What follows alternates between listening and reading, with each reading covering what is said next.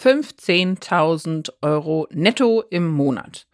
Das ist die Zahl, die ich jetzt bei sehr schnellem, sehr spontanem Googlen nach einem MRT-Stromverbrauch pro Monat gefunden habe. Eine Dosis Wissen, der Podcast für Health Professionals.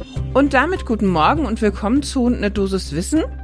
Wir beschäftigen uns heute mal mit einem relativ speziellen Thema, äh, was eigentlich gar nicht so sehr in den ärztlichen Bereich fällt, aber äh, es tangiert uns jetzt eben doch vor allen Dingen diejenigen, die eine Praxis haben, betreiben, mitbeteiligt sind ähm, und vor allen Dingen eine solche Praxis, die eben sehr viel Strom frisst, denn das ist plötzlich ein größeres Problem.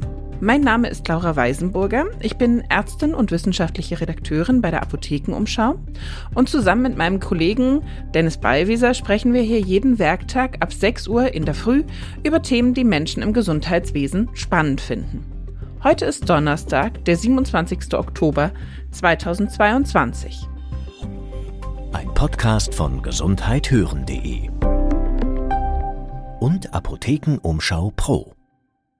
Wie gesagt, die Zahl, die ich jetzt eben gerade so reingeschmissen habe, das ist äh, nicht ganz valide. Das hat eine Herstellerseite gepostet. Da weiß ich nicht, inwiefern da Standby-Modi und Kühlaggregate und so weiter und so fort schon inkludiert sind. Aber wenn man mal grob sucht, dann ist das das, was man findet.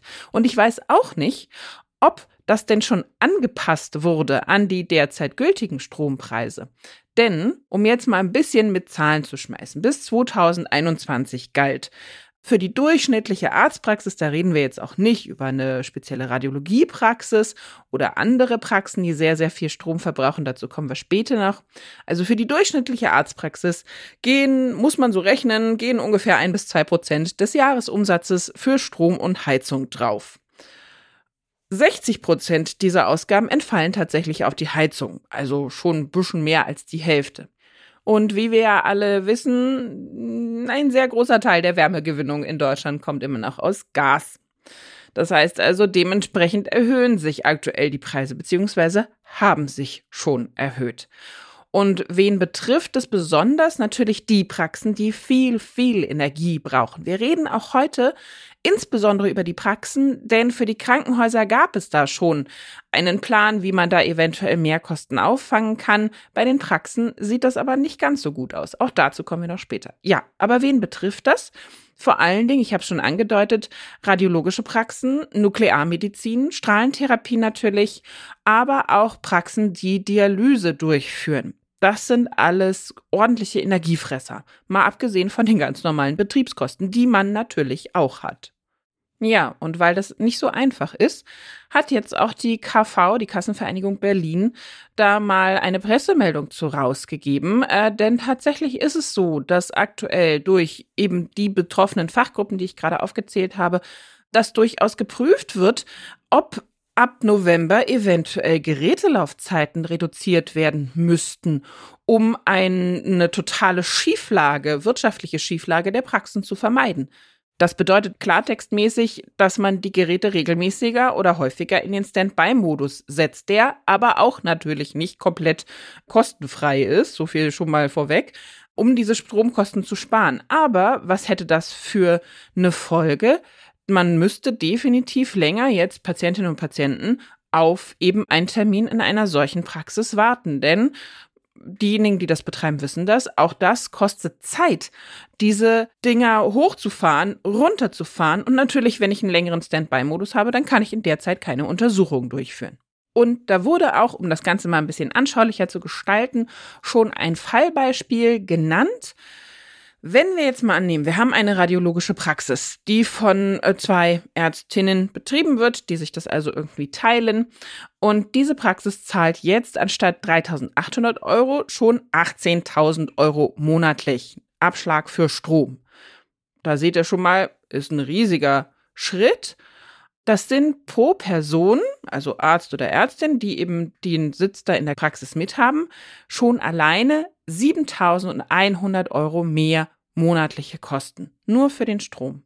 Und jetzt kommt eben das eigentliche Problem, denn bisher gibt es keine Unterstützungsangebote für die ambulante Versorgung. Das heißt also auch, wenn wir wissen schon ziemlich lange, dass uns diese Energiekrise, auch die explodierenden Energiekosten treffen werden, bis jetzt wurde da noch nichts überlegt von der Politikseite her, wie man diese wahnsinnigen Kosten, die da plötzlich explodieren, irgendwie auffangen kann.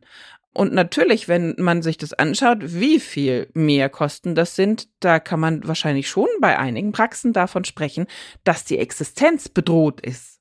Sprich also, die Forderung der KV ist natürlich, für die ambulante Versorgung muss es einen äquivalenten oder gleichen Ausgleich geben, der auch an die Krankenhäuser gezahlt wird. Denn natürlich haben wir in den Praxen, genauso wie im Krankenhaus, eine Erhöhung von Personalkosten, Mietkosten, Produktionskosten, Transportkosten. Das kann ich ja nicht alles direkt an meine Patientinnen und Patienten weitergeben. Das geht nicht. Und wie sieht es jetzt außerhalb von Berlin aus? Wir haben ja jetzt eben gerade über die Kassenvereinigung Berlin gesprochen. Es gibt aber allerdings auch eine Umfrage vom Ärzte-Nachrichtendienst. Die wurde bereits Ende September durchgeführt, so bei ungefähr 800 niedergelassenen Ärztinnen und Ärzten im gesamten Bundesgebiet.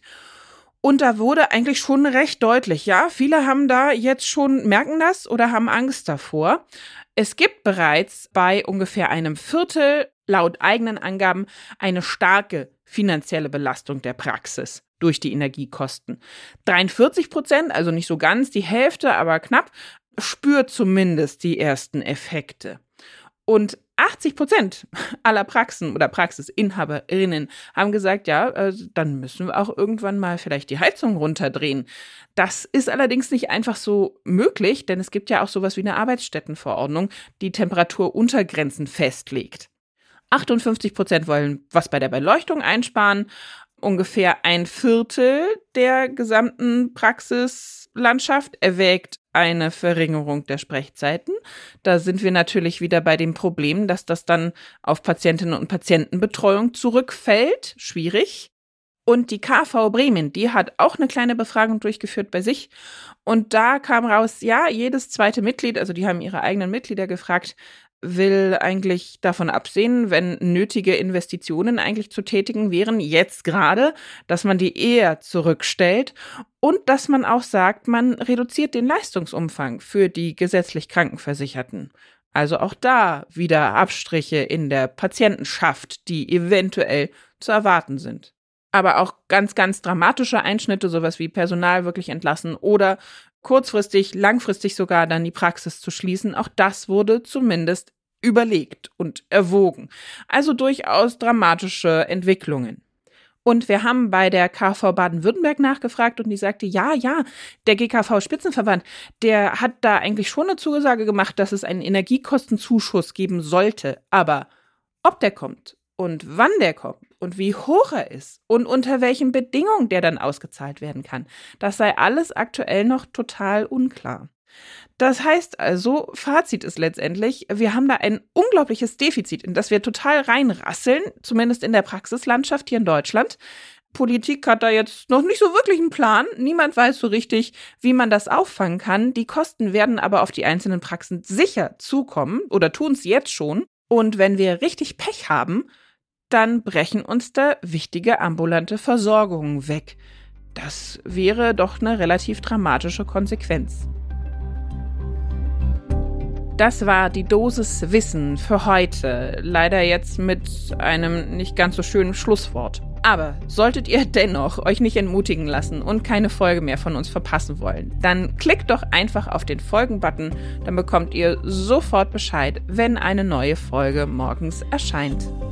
Ein Podcast von gesundheithören.de und Apothekenumschau Pro.